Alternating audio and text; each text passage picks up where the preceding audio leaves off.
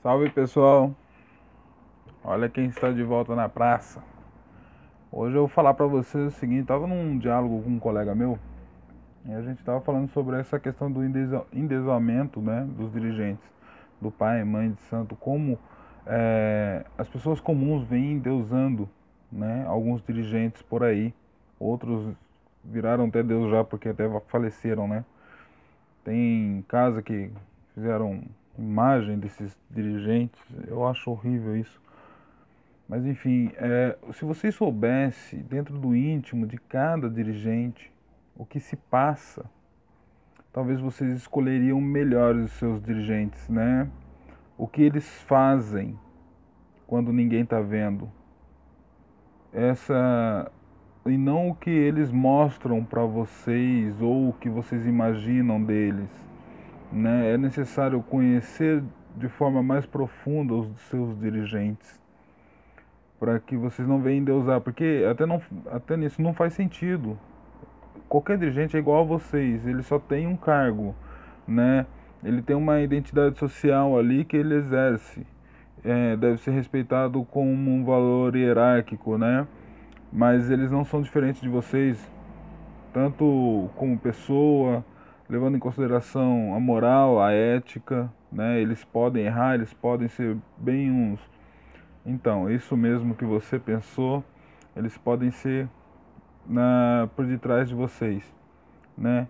É necessário o olho aberto. Outra coisa que eu gostaria de falar sobre como as pessoas estão escolhendo as casas agora.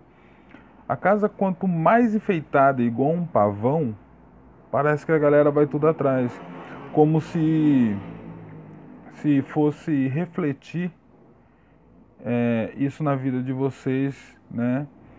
É, a casa mais rica de Umbanda, né? Aquela mais cheia de firula e etc. Como se isso fosse refletir. Não vai, gente.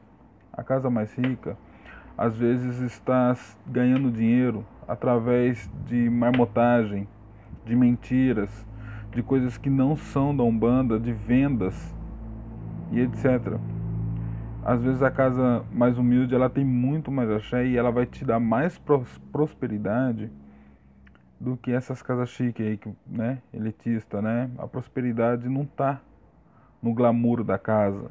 A prosperidade está no trabalho, no labor dessas casas. Então, então muita gente está vendendo teoria da prosperidade dentro da Umbanda, né? Colocaram até alguns, algumas entidades que fazem referência a isso, para dizer que tal entidade pode te trazer dinheiro agora, né? E a verdade não é essa. A Umbanda a gente tem que estudar de forma aprofundada, para a gente entender que a Umbanda ela não vai te dar dinheiro, né? A Umbanda ela vai te trazer é, um crescimento espiritual, um crescimento moral e outras coisas que é, a gente só com o tempo a gente vai adquirir. Então, coloca a cabeça sobre essa questão de ficar endeusando o Pai de Santo, que na maioria das vezes é, eles têm questões pessoais bem piores do que o pior pessoa que você conhece. Isso é uma verdade, mas eles fazem escondidos e vocês nunca vão saber, porque na noite todo mundo é, é igual, né? Então, eles podem estar enganando muito vocês e vocês colocando eles num pedestal. Leve em consideração isso que eu estou falando para vocês. Eu tenho visto algumas coisas que tem muita gente falando de um pai de santo em si aí, que é a gente aí que sabe qual que é a verdade dele e ele está enganando muita gente. Então não estou falando para vocês desacreditarem do pai de santo de vocês ou de qualquer outra pessoa, mas sejam críticos e vão com cuidado, porque a Umbanda está indo do luxo ao lixo, né? Então, quando a gente imagina as coisas dessa forma. Precisei dar uma pausa aqui rapidinho, é, só para finalizar.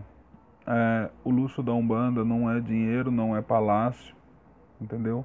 O luxo da Umbanda é uma casa com muito amor, com muita caridade, com muito acolhimento. Eu tenho visto coisas maravilhosas depois que eu saí do meu terreiro. Eu abri um leque de possibilidades para que eu pudesse ver outros lugares e conhecer outras pessoas e conversar com outras pessoas. Estou ressignificando muita coisa sobre a Umbanda em relação à minha vida que médium, né? Que não é pouca, vamos dizer assim. Mas enfim, gente, não vamos endeusar Pai de Santo, não vamos achar que a casa que tem mais axé é aquela casa mais bonita, mais cheia de firula, aquele pavão todo enfeitado, né? Vamos tomar cuidado. Você não sabe o que o seu pai de santo faz quando ele está sozinho, tá? É... Até mais, pessoal. Axé.